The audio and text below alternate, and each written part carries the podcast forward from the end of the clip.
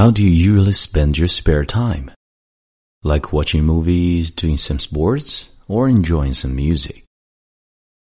You know, sometimes we can change something or somebody with a smile.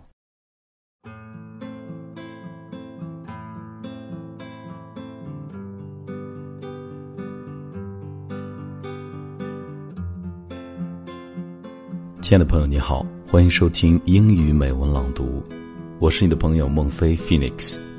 今天为你分享的美文叫做《整个世界因你而改变》，All the difference in the world。Every Sunday morning. I take a light jog around the park near my home.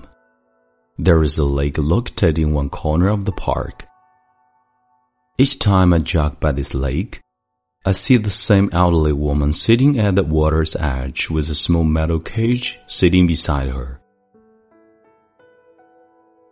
This past Sunday, my curiosity got the best of me, so I stopped jogging and walked over to her. As I got closer, I realized that the metal cage was in fact a small trap. There were three turtles, unharmed, slowly walking around the base of the trap. She had a fourth turtle in her lap that she was carefully scrubbing with a spongy brush. Hello, I said. If you don't mind my noisiness, I'd love to know what you are doing with these turtles.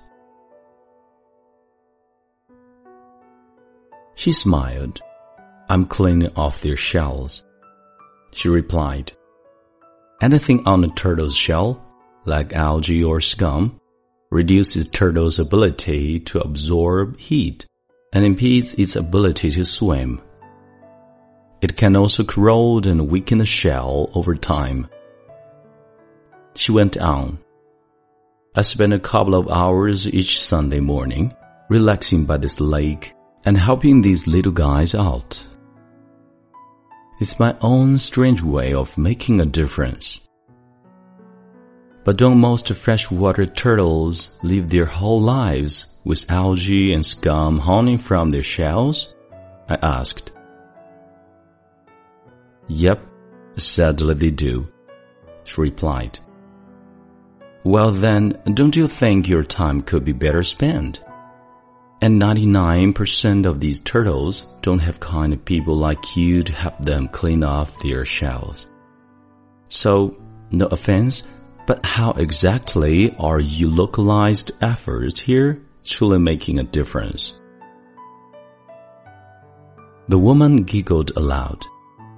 She then looked down at the turtle in her lap, scrubbed off the last piece of algae from its shell, and said, Sweetie, if this little guy could talk, he'd tell you I just made all the difference in the world.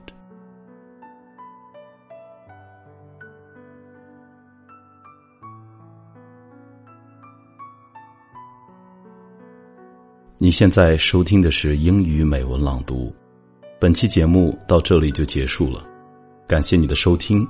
同时，也欢迎你在微信订阅号搜索并关注“英语美文朗读”，来和我一起邂逅更多暖声美文。